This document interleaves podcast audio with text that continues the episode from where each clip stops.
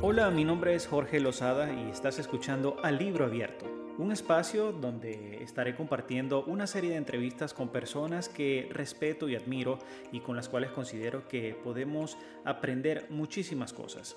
Hoy estaré abriendo un libro bastante especial. Eh, tengo invitada a alguien que les cuento. Eh, más allá de escucharme con, con este podcast, que se me ocurrió crear. yo hago fotografía, hago videos y en una oportunidad, em, en uno de esos rodajes conozco a esta chica, su nombre es Nicole y con ella desarrollé una, una amistad que bueno, ya tiene más de, creo que yo, 10 años. Sí, 10 años aproximadamente. Eh, en ese entonces digamos que cuatro años más adelante, ella me invita para un proyecto de realizar una fotografía en un evento en el que se iban a hacer unas donaciones de regalo. Cuando yo llego a este evento me encuentro con la sorpresa de que es para una fundación eh, que ella creó con otras personas que forman parte de lo que hoy en día se conoce como sonrisas y em, la mayor sorpresa que yo tuve fue no solo la alegría de verme involucrado en, en ayudar, eh, en, regalar sonrisas, felicidad a personas que, bueno, lo necesitaban. Y una de las cosas que también más me llamó la atención fue verme rodeado de, de niños como voluntarios. Ellos eran... Eh, quienes liderizaban la, todo lo que fue esa tarde. Todos ellos organizaban y ayudaban con un entusiasmo y una energía que, que para mí como fotógrafo fue muy especial capturar y, verme involucrado con eso. Eso fue hace cinco años y hasta el día de hoy, eh, bueno, me, siento parte de, de Sonrisas, con quien he tenido la oportunidad de seguir ayudando, colaborando en muchas de las, de las jornadas que ellos hacen. Su nombre es Nicole Gali y aquí la presento y bienvenida hoy a compartir un rato conmigo sobre lo que vamos a estar conversando hoy de todas las cosas de que hace Sonrisa. Hola Nicole. Gracias por la invitación, estoy muy contenta de estar aquí contigo en tu podcast y ser parte de, todo esto que estás eh, inventando ahora y me encanta tu idea. Uno siempre tiene amistades que se destacan en diferentes ramas, eh, áreas profesionales y siempre es interesante poder compartir con ellos eh, lo que han estado haciendo. Tú eres una de esas personas que desde que se vio involucrada con Sonrisas, siempre había querido tener la oportunidad de, de entrevistar para, para, conversar, ¿no? Me encanta, me encanta esto. Mira, ¿cómo, cómo se dio Sonrisas? O sea, primero siempre me gusta recalcar de que Sonrisas nace como una organización sin fines de lucro y que se dedica a educar y a llevar las herramientas a, a comunidades necesitadas y a despertar conciencia en, sobre todo los voluntarios. Pero quiero que tú me la cuentes. Claro que sí.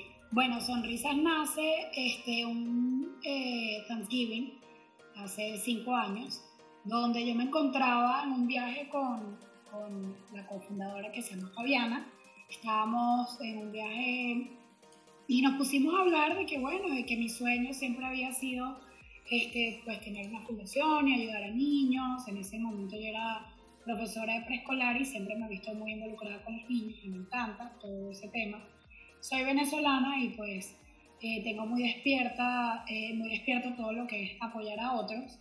Y bueno, hablando y hablando dijimos, conchale, sí, yo también quiero hacer, las dos coincidimos mucho en eso. Y cuando volvimos a Miami dijimos, bueno, ¿por qué no lanzamos un evento de Navidad? Pero súper informal, o sea, fue todo como por, por, hacer algo bonito y diferente de esa Navidad. Y dijimos, pues vamos a hacer un evento de Navidad. Nos fuimos aquí a um, un shelter, aquí en Miami, y fue donde de verdad que nos cambió todo, toda la vida, nos cambió en ese momento, en ese evento. Como tú cuentas, pues sí, la mayoría de, los voluntarios eran niños en ese momento y ellos fueron los que nos hicieron darnos cuenta que, que este mundo necesita mucho amor, mucha alegría y qué más que niños dar a niños. Y de ahí fue que nos crea la idea, eh, porque bueno, en ese evento tuvimos un momento muy bonito donde estábamos en una partida de fútbol y uno de los niñitos de 6 años se quitó sus zapatos nuevos de fútbol y se los entregó a un niñito pues del centro que había jugado todo el partido descalzo y, mm, y le dijo como que mira, yo sé que no tienes zapatos y tú juegas muy bien fútbol, te quiero regalar los míos para que seas un tremendo jugador. Wow. Y en ese momento todas las personas que estábamos en el, en el evento nos quedamos paralizados y dijimos, aquí es, o sea, esto es lo que queremos hacer. Y desde ese día ya dejó de ser una idea y quisimos como que empezar a averiguar todo para convertirlo en una fundación legal, que viene siendo la ONG sin fines de lucros. Y pues de ahí poco a poco empezamos a crecer y a expandir nuestros proyectos alrededor del mundo. O sea, yo creo que las personas que, que, que están en este tipo de causas y, y, y, se involucran con toda la parte de, de crear y fundaciones para ayudar, eh, tienen una movida interna desde, desde niños eh, que, que, en algún momento de su vida se manifiesta y, dice, oye, esto es lo que yo quiero hacer. ¿Hubo algún momento de tu vida en la que tú dijiste que tú sientes que conseguiste ese propósito y dijiste, oye, esto es lo que yo... O sea, ¿crees que fue allí marcado o mucho antes, desde, desde adolescente o niña? Bueno, cuando era niña, este, mis papás siempre, desde muy chiquita, nos llevaban a los barrios en Venezuela a llevar la Navidad. Ellos solos agarraban, recolectaban juguetes y pues nos íbamos, eh, mi hermana, mi papá, mi mamá y yo, este, abríamos la maleta del carro y pues entregamos a quien sea, donde sea, en Venezuela. Después, este, me acuerdo cuando vino lo de Vargas, también hicimos una recolecta gigante para todos los damnificados. Y pues entonces desde muy chiquita mis papás me inculcaron mucho lo que es ayudar a otros. Este, típico en el semáforo allá en Venezuela también siempre veíamos al mismo señor y les llevamos desayuno, todo eso. Entonces yo creo que ahí vino mi despertar. Pero creo que mi mayor, mayor despertar fue mi primer viaje voluntariado en África, que yo siempre había soñado con ir a África. Este, y me fui con mi hermano hace seis años. ¿Eso fue antes de la creación de Sonrisas o ya Sonrisas? O sea, habíamos hecho el evento de Navidad y teníamos un par de eventicos así, pero nada formal. Y ya estábamos empezando como que con la idea, pero cuando yo me voy, ya, o sea, yo tenía mi viaje a África desde antes y justo cuando me voy, que yo llego para allá y tuve un mes y pico, fue un cambio. O sea, fue una experiencia que me cambió la vida. O sea, el, estar todos los días con esos niños, porque yo me despertaba, me iba, y todo el día pasábamos con los niños, y ahí fue como que en realidad donde yo sentí que fue como una cachetada a la realidad del mundo, que yo dije, ahí. Ahora, ¿qué países visitaste? O sea, llega Nicole y le dice al hermano, queremos ir a África, vamos a buscar unas organizaciones, unas otras ONG, yo quiero ir a ayudar a África. Eh, ¿Qué países seleccionaste? Eh, ¿Cómo fue esa preparación? Porque más allá de tener el deseo, creo que también hay un, proceso de preparación, eh, no sé si mental, pero también de expectativas, porque no sabes con qué te vas a enfrentar. Eh, bueno, en esa, en esa oportunidad buscamos por internet alguna organización que viajara para África. Obviamente estamos buscando algo que, que el presupuesto pues entrara en, en, lo que nosotros queríamos, porque de verdad que es bien caro eh, todo esto viaja a voluntariar este, como voluntario, perdón, y conseguí uno en internet y me mandaba para Sudáfrica. Yo no tenía ni idea para dónde iba. Sudáfrica es espectacular, es súper desarrollado, este, pero sin embargo estamos quedándonos donde está una comunidad súper pobre y súper peligrosa. Era un barrio, bueno, eh, que de hecho no nos dejaban salir del salón de clases porque ya no corrían con la responsabilidad, era muy, muy, muy peligroso, de los barrios más peligrosos en Cape Town. Y bueno, ahí es, así fue que decidimos esa locación en particular. Luego, con Sonrisas, este, sí hemos viajado a diferentes partes de África, como Kenia y Madagascar, y esa sí fue eh, pues que nos contactaron por las redes sociales, un señor espectacular que tiene un orfanato en Kenia, y pues decidimos apoyarlo, y así fue que conocimos pues ese, esa locación como tal. ¿Qué fue lo más Si te pregunto, bueno, deben haber, habido, deben haber habido muchas cosas, pero ¿qué es lo que más te... Una de las cosas que, una de las mayores sorpresas que te llevaste en esos viajes, desde el punto de vista, yo creo que humano y, y, de costumbres, porque nosotros damos por sentado muchas cosas de nuestra vida diaria que no notamos y tal vez allí era como un lujo, ¿no? Mira, me lo dice y se me paran los pelos, porque de verdad que gracias a Dios he tenido la oportunidad de ir a muchos sitios alrededor del mundo eh, y te vas a quedarlo como esta respuesta, porque sí, he ido a sitios donde no existe el agua, donde no existe la, electricidad, donde no tienen comida. He ido a otros pues que ha atacado un huracán, donde pegó un huracán durísimo, la gente se quedó sin nada. Y tú me dices, sí, ¿qué es lo más impactante que has visto? Mira, te puedo decir que lo más impactante es ver que en todos lados coincide una sola cosa. Y que es a donde hemos pisado que las personas son agradecidas, es con amor, con el amor que llevamos, con la alegría y la sonrisa y la energía con la que llegamos al sitio y, y de la manera en que les cambiamos un día, no con algo material, ni con instalarles agua y un pozo. Claro que sí, eso ayuda, pero el agradecimiento mayor y, y, el cambio más fuerte que hemos visto es simplemente con de humano a humano y llevarles ese calorcito y ese corazoncito en cualquier parte que hemos, que hemos llegado. Este, sí, obviamente, si tu pregunta es más tirando a qué es lo más shocking que hemos visto, totalmente, bueno, no sé, porque en África sí que tuvimos que convivir un mes en un pueblo donde literal para poder tener agua necesitas un burro una espalda bien fuerte porque el pozo de agua más cercano queda a millas, eh, súper lejos, el piso es súper de piedra este, y para poder trasladar el agua pues tienes que llevar el burro y cargar el agua y es algo como tú dices que tenemos todos los días simplemente abrir un chorrito y ahí está el agua. Aquí no, aquí la gente ni siquiera toma agua, porque el agua que tienen es para cocinar, lo poquito que puedan cocinar, y para asearse, lo poquito que puedan con ese poquito de agua, porque cuánto puedes cargar en un burro, o sea, es muy poco. Igual que en la luz, la luz aquí nosotros le damos un switchecito y ahí está la luz. Allá no existe, no, no hay luz, o sea, no hay. Llegaba la noche y ya se fue la luz.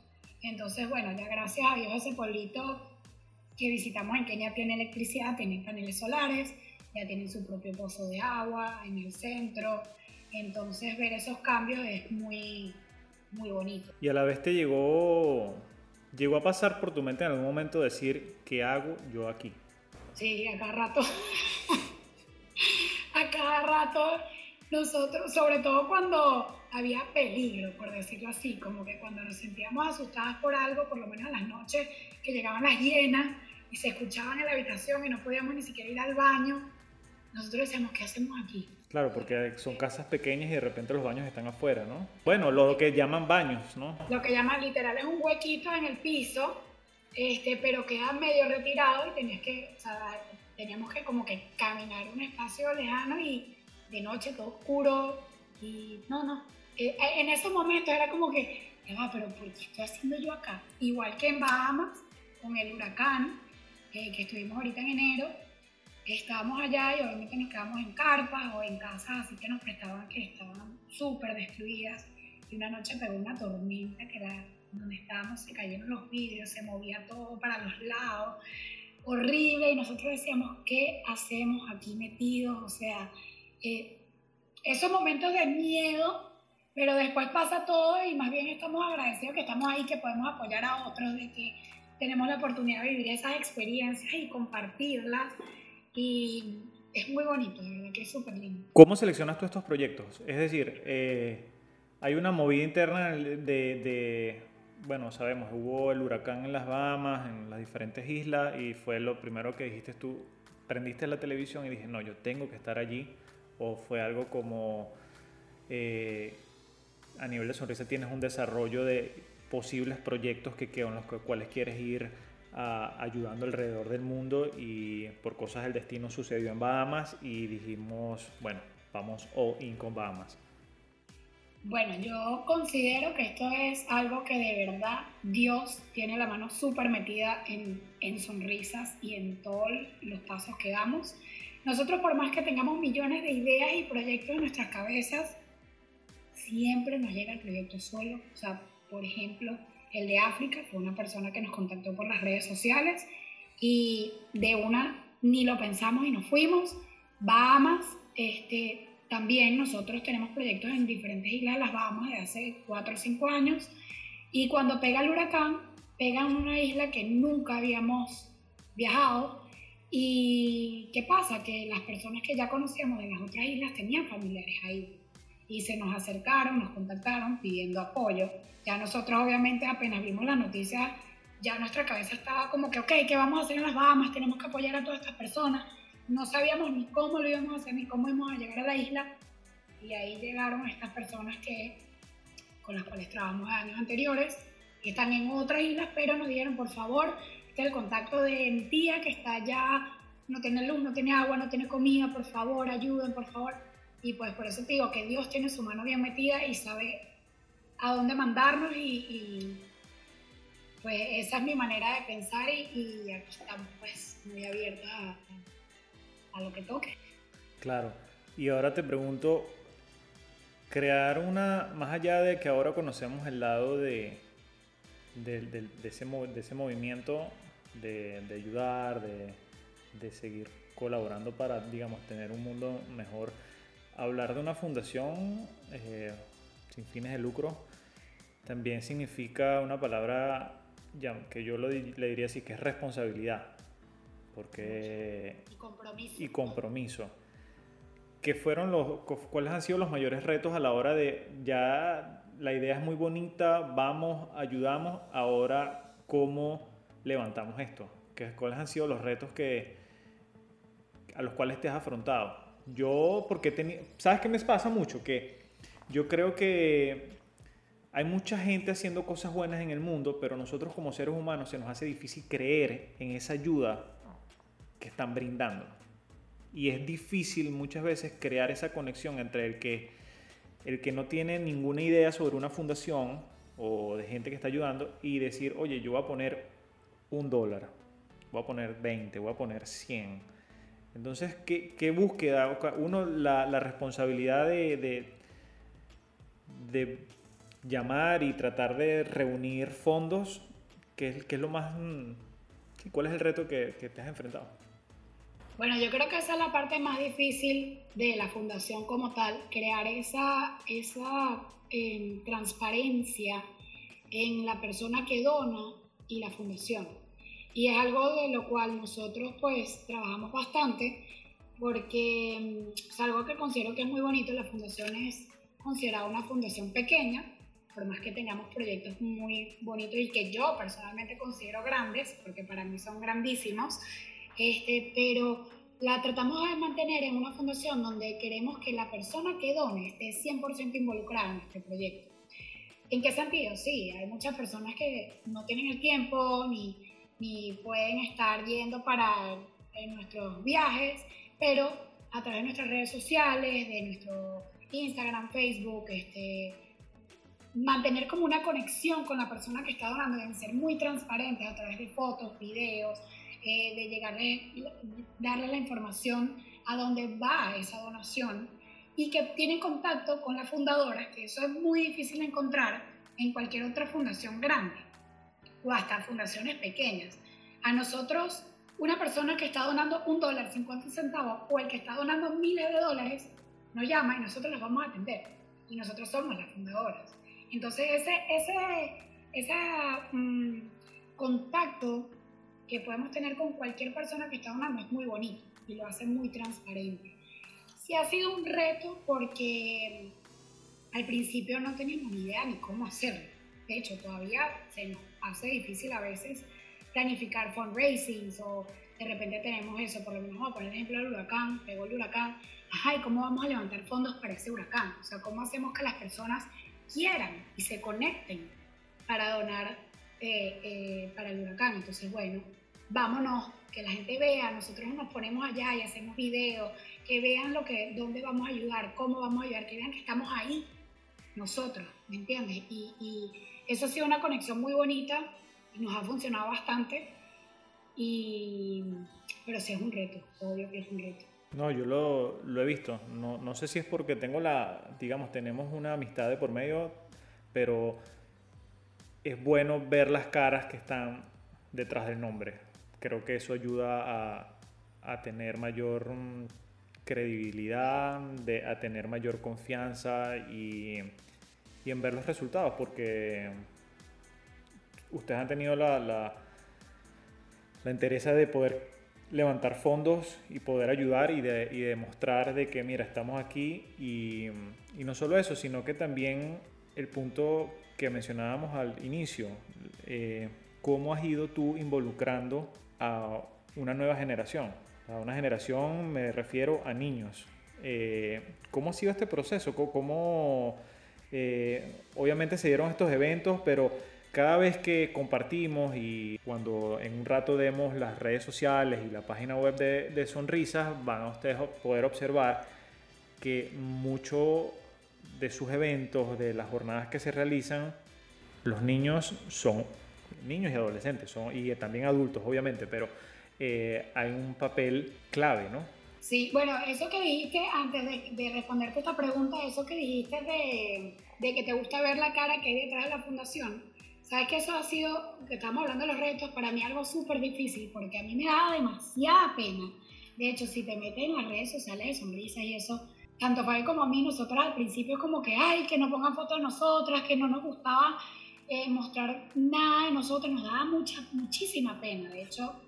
Y poco a poco me di cuenta que a la gente sí se conecta mucho más cuando ve quién está atrás, que, que soy una persona común y corriente, que, que tengo una vida normal y que simplemente tengo un propósito muy marcado y entonces cuando de repente en mis, eh, por lo menos fue en mi Instagram, que yo empecé como a activarme un poquito ahí y empecé a ver que la gente se conectaba más todavía con la fundación, yo dije, wow, o sea, tanto tiempo escondiéndome de que eh, sonrisa, sonrisa y no mostrando quién estaba atrás.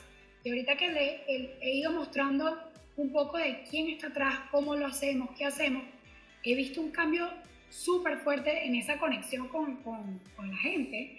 Y yo digo, pues mira, o sea, tanto que me costó, porque me costó muchísimo, todavía me cuesta. Esto que tú me dices, mira, que un podcast, en otro momento yo te decía, no, Jorge, qué vergüenza, me da demasiada pena, que no, mira, te voy a conectar con no sé quién que te va a dar la entrevista.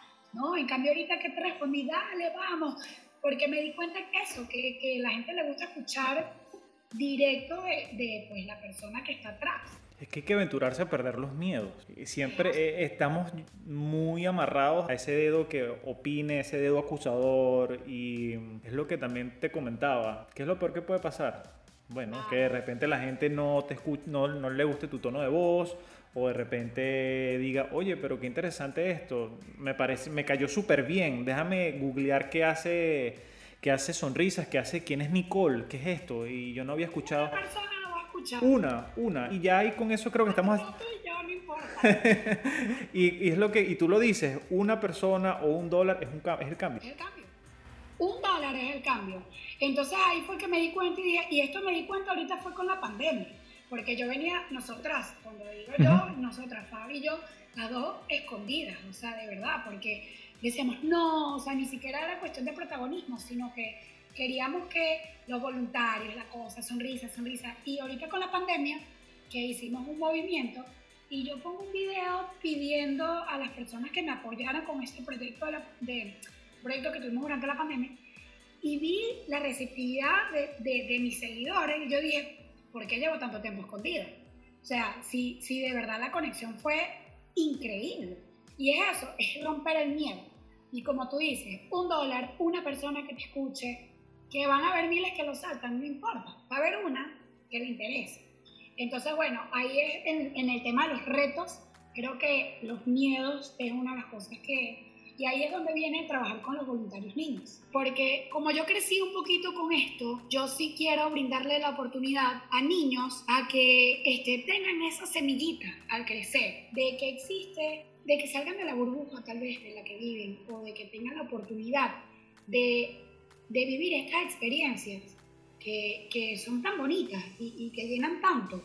Entonces un niño que agarramos tan chiquitos de 5, 6, 7 años en adelante y les damos herramientas y oportunidades de liderazgo, porque estos eventos, esos niños tienen que liderar, porque nuestros niños voluntarios son los que se encargan a, a servir el, el, helado a un niño de un centro, a, a un niño necesitado, a llevar...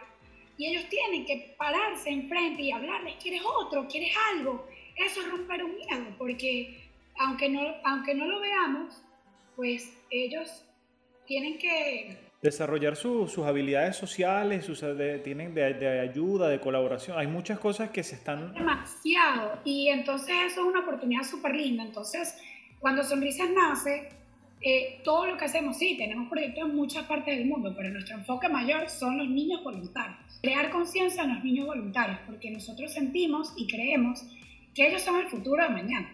Si nosotros creamos una comunidad donde tengamos eh, niños eh, con eh, la conciencia despierta, ellos son los que van a cambiar un poco más el mundo, o por lo menos una pequeña comunidad o su entorno.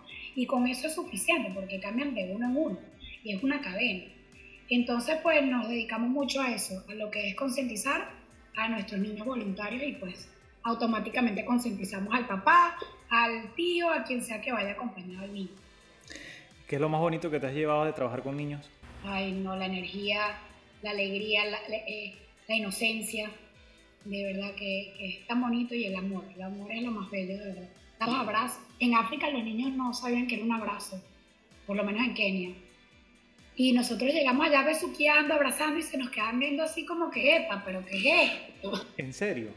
Y ahora nos ven y se nos tiran, ahora casi que cuidado que nos tumban, se nos lanzan encima, porque no tienen esa costumbre, no tienen... No, no había esa conexión, bueno, de esa, yo creo que de la, tal, tal, vez del latinoamericano, de, de, ese touch, ¿no? De, de ese tacto. Pero, y también tal vez, no sé, de, no, nosotros estamos en Kenia, es un orfanato, son niños abusados, son niños abandonados, son niños con muchos traumas, entonces yo me imagino que tal vez el tacto de un abrazo pueda no sé, generar también como ir para atrás en sus vidas y, quién sabe que puedan compartir en esas historias. Pero bueno, ya como que les hemos enseñado que un abrazo, todo lo que transmite esa conexión y de verdad que ahorita los niños, te lo juro, nosotros pisamos y se nos lanzan encima, nos tumban, o sea, los videos son una belleza. ¿Qué herramientas crees tú que tuviste que poner en práctica y desarrollar para, para lograr esa conexión?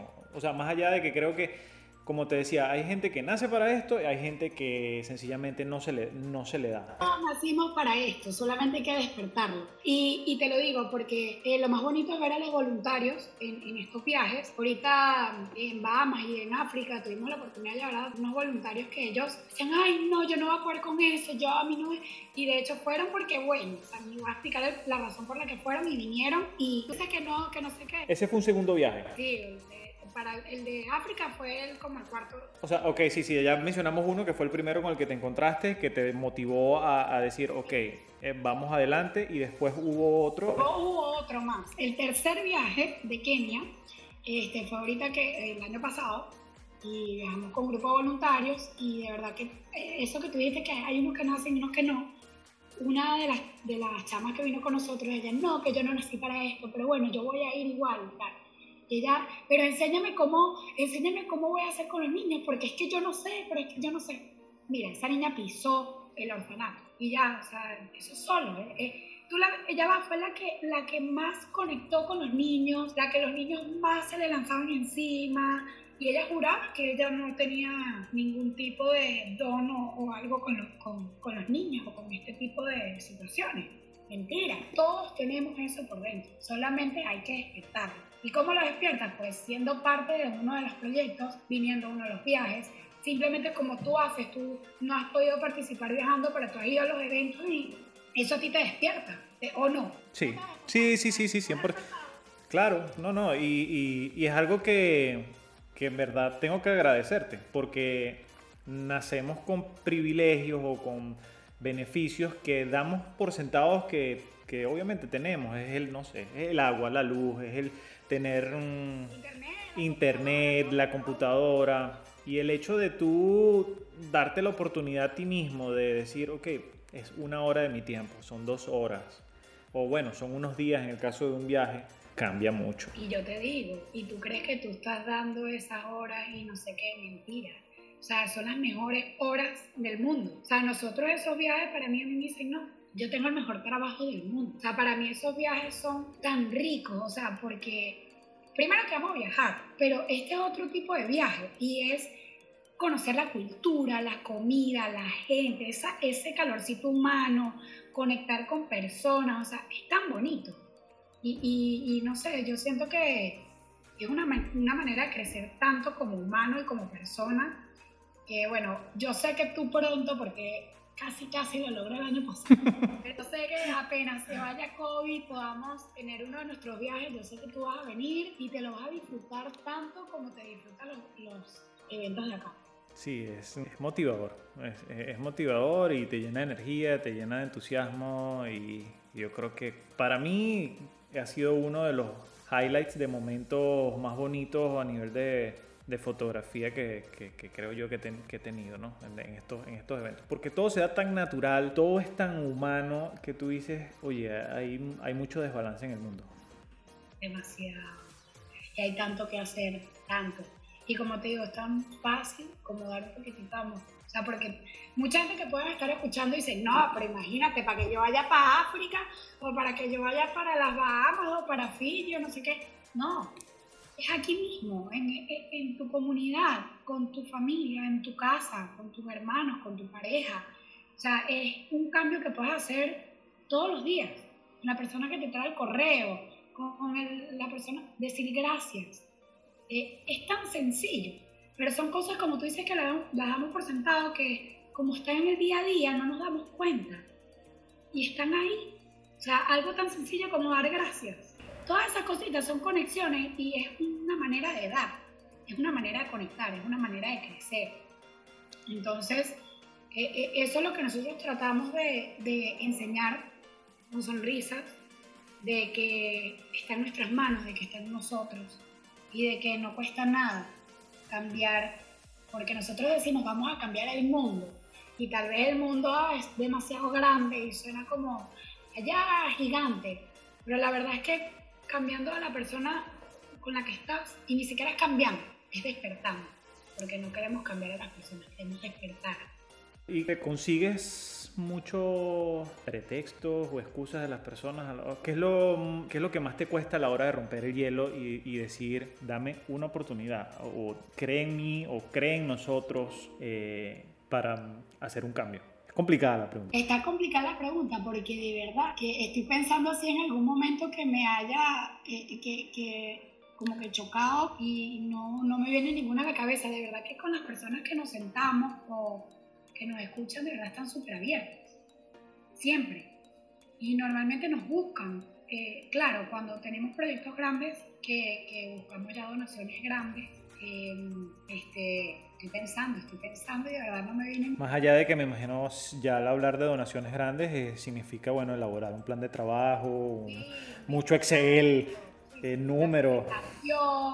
Números, llevan meses de trabajo, es una estructura, eh, un equipo grande que, que apoya muchísimo. Este, esos son los momentos, así que tú me estás preguntando los retos.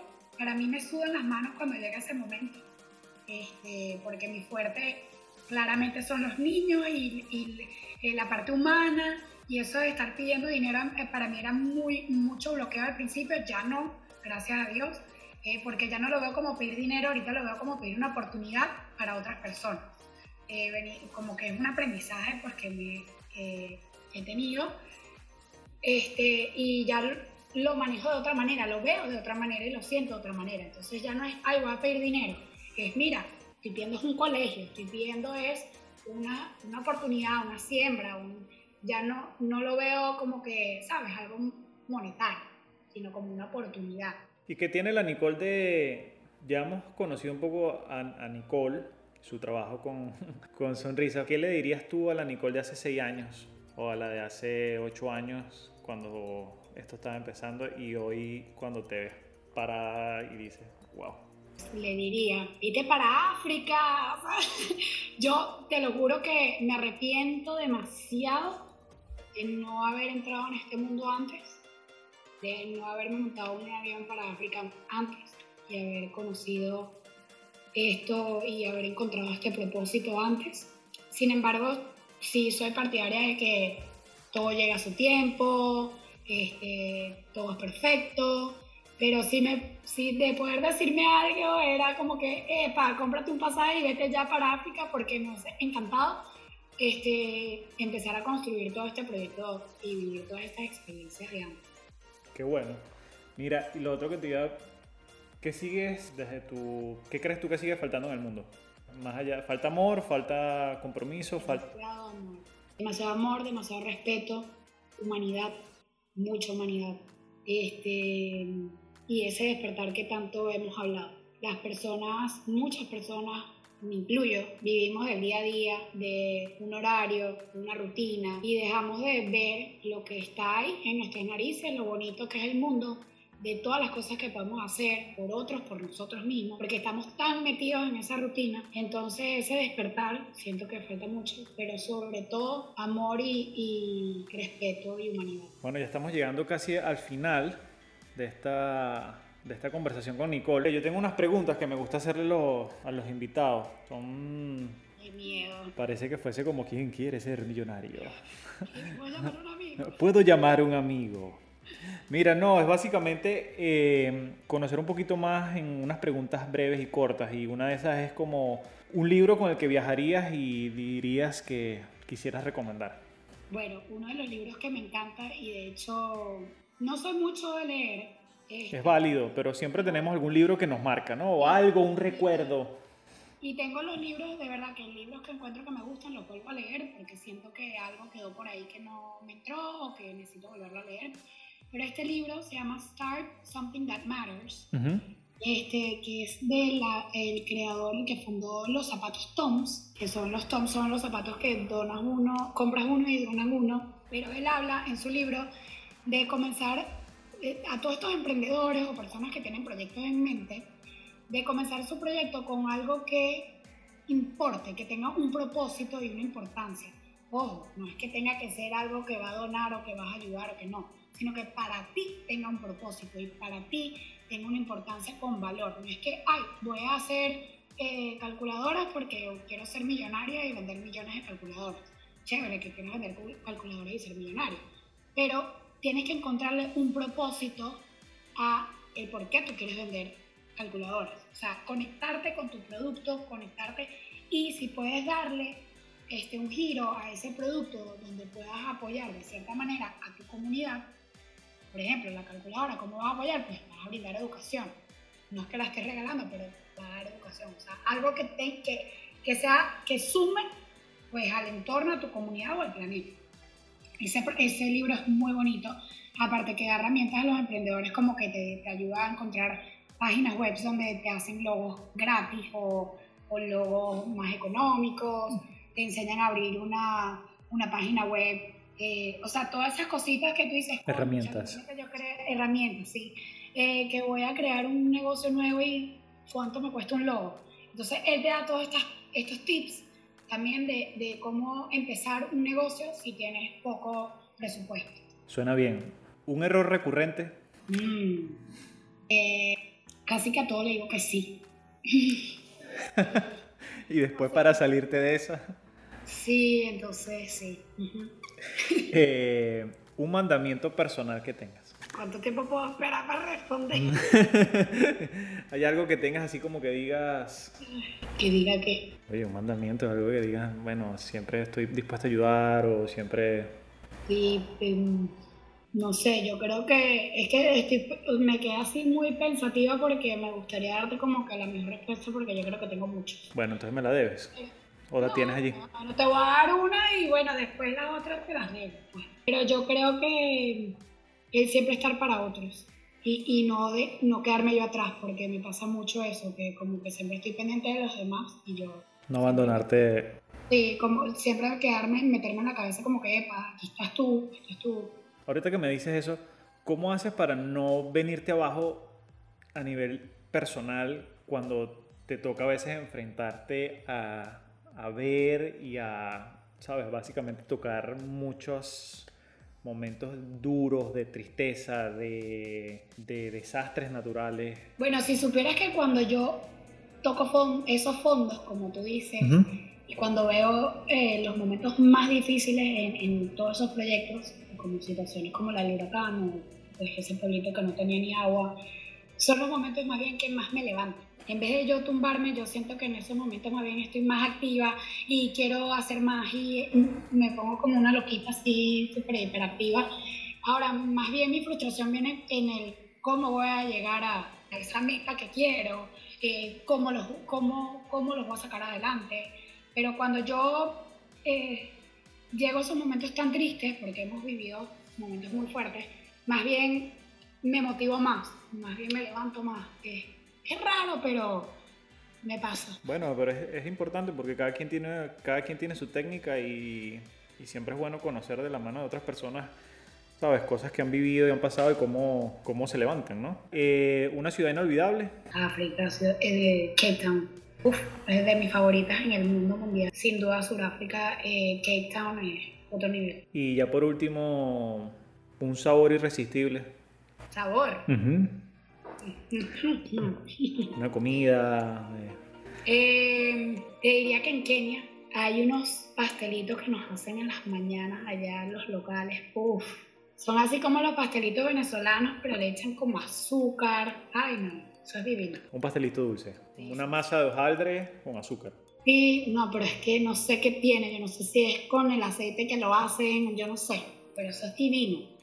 Está bien. Bueno, ya. Por respuesta te puedo dar como mil también, porque hay varios sabores que me gustan, pero. Y ahora, si es sabor no de probar, sino, chamo, el, el, sazón que tiene esa gente para bailar no tiene padrote. ¿Te enseñaron? No, no, no, no, no, no, no lo logré. Pero. lo intentaste. Nosotros decimos que nosotros le dañamos los bailes a esos niños porque y nosotros somos venezolanos y tenemos el ritmo. El guaguancó, tú sabes, la salsa, la... No, esa es, esa La pulida de Villa. No, no, no. Más allá, lo siguiente. Mira, cómo, entonces, eh, para quienes, bueno, llegaron hasta aquí, nos acompañaron en esta conversación, eh, yo solo espero, de verdad, que tú que estás en tu computadora, en el carro y has escuchado estos, no sé, 40 minutos, 30 minutos de podcast eh, y te sientes motivado a así sea a averiguar, a curiosear, a googlear eh, y espero y aspiro que también ayudar. Eh, Nicole, ¿cómo es la mejor manera? Bueno, a través de nuestro Instagram, que viene siendo arroba son.risas, eso se escribe S-U-N R-I-S-A-S. Son.risas viene siendo nuestro Instagram, también es nuestro Facebook y nuestra página web es sonrisas.org. Mi Instagram personal es Nicole Gali, G-A-L-L-I, y B de bonita, para no. Upa. Mira, te agradezco muchísimo por, por, este rato, esta conversación. Como conversábamos antes de, de, de realizar el podcast, es mucho lo que ya yo conozco de ti, conozco de Sonrisa, pero hoy mi labor es, bueno, dar un poquito más de información y que no solo es ayudar a nivel de fotografías y de videos, de, de las otras cosas que hago en el ramo creativo, sino también ahora eh, conversar. Me encanta. No, me encanta lo que estás haciendo. Ojo, tengo que decir que Jorge, o sea, me acuerdo una vez yo estaba en Fiji y por favor, edítame este video. O sea, Jorge está ahí siempre, en todo momento para editarme mis videos, para más que venir a los eventos, siempre que yo me voy de viaje, grábalo así, pero pon el formato no sé qué en el celular. Siempre regañándote. y poco a poco ahí vamos haciendo un tremendo equipo. Gracias a ti por la oportunidad, por brindar este espacio para que otras personas se conecten con lo que es sonrisas, conmigo y hasta contigo también, porque habla mucho de quién eres tú. Y me encanta lo que estás haciendo, te deseo todo el éxito rompiste tu miedo también, este, que, que después crear este podcast que me fascina. Bueno. pues ahí estaré escuchándote. Esperemos, esperemos después que pase este año que ha sido un poco loco y si se nos da la oportunidad de acompañarte en un viaje, haremos un segundo capítulo en más adelante donde estaremos hablando de esas vivencias personales, pero ya, ya más de primera mano. Yo te voy a hacer la entrevista a ti. Tal vez, exacto, allí lo, allí lo haremos. Bueno, muchísimas gracias. Una que están conectados, escuchando, muchísimas gracias también. Y estamos aquí para cuando quieran pues, participar en cualquiera de nuestros eventos o nuestros viajes. Estamos aquí, pueden encontrar en las redes sociales o eh, pregúntenle a Jorge y pues Jorge. Sí, ya la, ya la escucharon. Esa fue Nicole Gali de Sonrisas, nuestra invitada hoy a libro abierto. Eh, los dejo y será hasta una próxima oportunidad, porque estuvo Jorge Lozada y será hasta un próximo episodio. Adiós.